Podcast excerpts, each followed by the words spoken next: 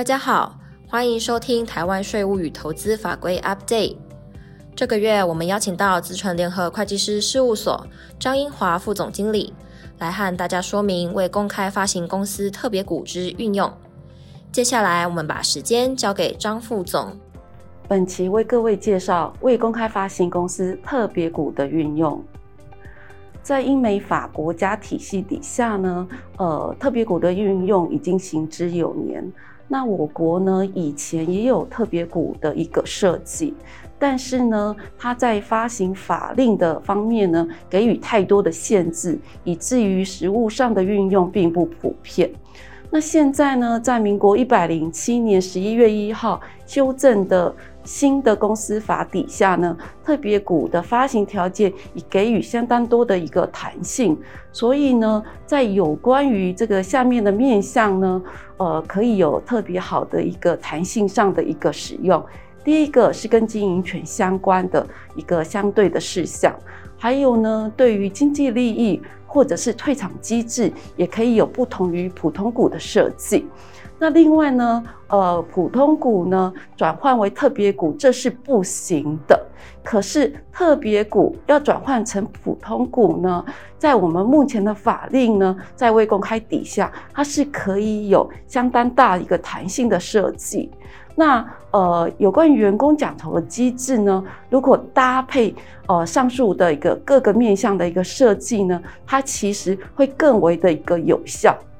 未公开发行公司特别股跟经营权有关的运用呢，呃，以下的一个说明哦，希望呃帮助大家理解。那呃，现在的特别股呢，已经打破了一股只有一权的一个限制。那法令对于这种呃复数表决权呢，其实它没有一个极限值的一个规定，因此呢，举个例，如果一股的特别股，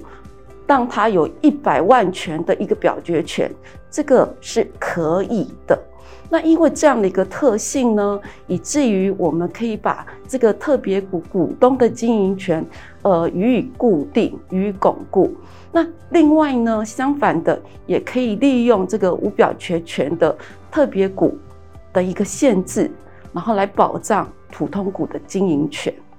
那除了这个呃复数表决权的运用以外呢，对于特别重大事项需要提到股东会决议的事项，它可以拥有否定权。啊，这里要提醒大家注意的是，只有提请股东会决议的事项可以有这样的一个运用。另外呢，我国的公司法对于董事会是采优位主义，换言之，一般的业务的执行呢是由董事会决议，除了需要上股东会的特别重大事项以外，那呃掌控了董事会的一个主控权，等于掌控了公司业务的经营权。所以呢，在公司法这个新修正底下，特别股呢对于这个董监事当选的一个权利，也给予非常大的一个弹性的设计哦，它可以限制他当选的权利，也可以。禁止他当选，甚至可以保障他当选的席次。换言之，我们可以对于董监事的席次掌控呢，可以有一定的一个规划的空间与设计。特别股呢，因为拥有了这个复数表决权、否定权，还有董监事当选的一个权利，所以呢，它也相对的拥有了公司经营权的掌控。因此，公司法在设计上呢，是允许这个特别股的一个转让是必须要受限的，然后来达到经营权这个维持的一个目的。一般家族企业或者是合资的时候，在募资时呢，对于不同股东呢，他们可能有不同的需求。对于经济利益受配权的这件事情呢，在公司法上呢，是可以有特别的规定的。可以让它是可优先分配的、可累积分配的，或者是以定额或定率的方式来做分配。另外，特别股也有不同于普通股的一个退场机制。可赎回的特别股呢，必须要在章程中予以约定它的赎回条件跟价格。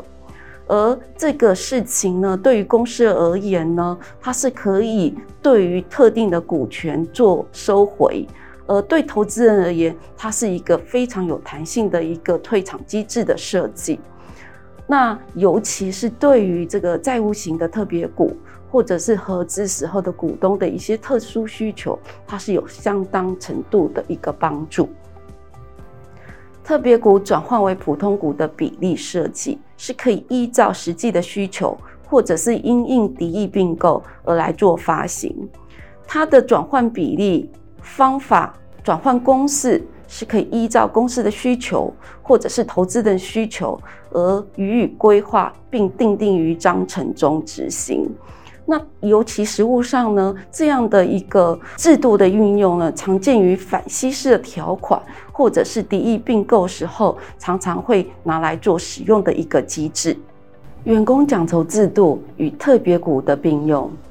由于公司法特别股有了上述的特质，所以公司可以利用这样的一个特质的特别股来作为奖酬优秀员工留才的一个有效的工具。另外呢，也可以利用特别股可赎回的一个机制呢，作为制衡不继续优秀的员工。因此呢，呃，特别股。对于员工奖酬的这个机制的运用，也会特别的有效。谢谢大家的收听，也欢迎大家到 PwC 台湾 YouTube 频道观赏影片或订阅 Podcast 频道，及时取得最新资讯。我们下个月空中再会。